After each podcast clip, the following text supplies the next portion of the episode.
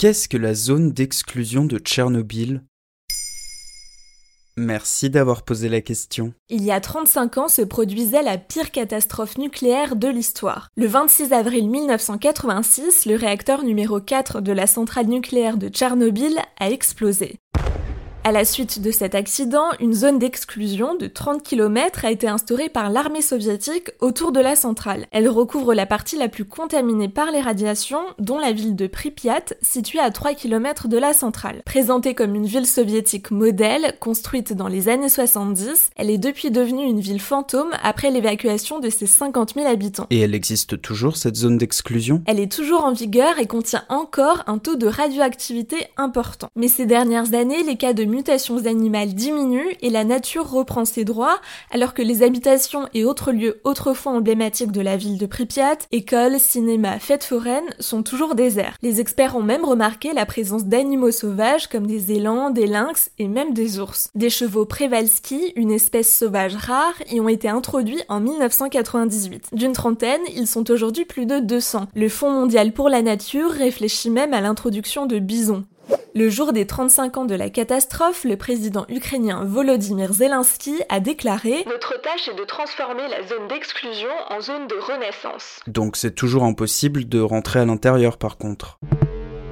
La zone est toujours contrôlée et grillagée et des milliers de personnes travaillent à la maintenance et à la sécurité des lieux. Mais on réussit à savoir ce qu'il s'y passe parce qu'il y a de nombreuses photos et reportages sur son état actuel. C'est assez impressionnant d'ailleurs, les choses sont restées telles quelles après l'évacuation des habitants. Dans un reportage diffusé le 26 avril dernier, Euronews est allé à la rencontre d'un Ukrainien de 85 ans. Enseignant, il vivait dans cette zone avant son évacuation. Il a pu revenir sur les lieux en se faisant embaucher comme réparateur de l'équipement de surveillance des radiations. Il vit donc dans son ancienne maison, mais avec des précautions. Par exemple, les légumes qu'il cultive sont d'abord contrôlés avant d'être mangés. Mais il n'est pas le seul, ils sont une centaine de personnes âgées, appelées les Samoseli en ukrainien. Ah oui, mais donc moi je peux pas y aller. Depuis 2010, il est aussi possible d'accéder à cette zone d'exclusion de Tchernobyl avec un guide le temps d'une journée, en payant minimum une centaine d'euros et en respectant certaines règles de sécurité. Chaque visiteur est muni d'un compteur Gégère pour mesurer les taux de radioactivité des différents lieux. Le président ukrainien l'a officiellement déclaré site touristique en 2019. La même année, la mini-série HBO Tchernobyl, retraçant les premiers jours de la catastrophe, a poussé les touristes internationaux à venir nombreux. Selon les derniers chiffres datant de 2018, ils étaient 72 000 visiteurs.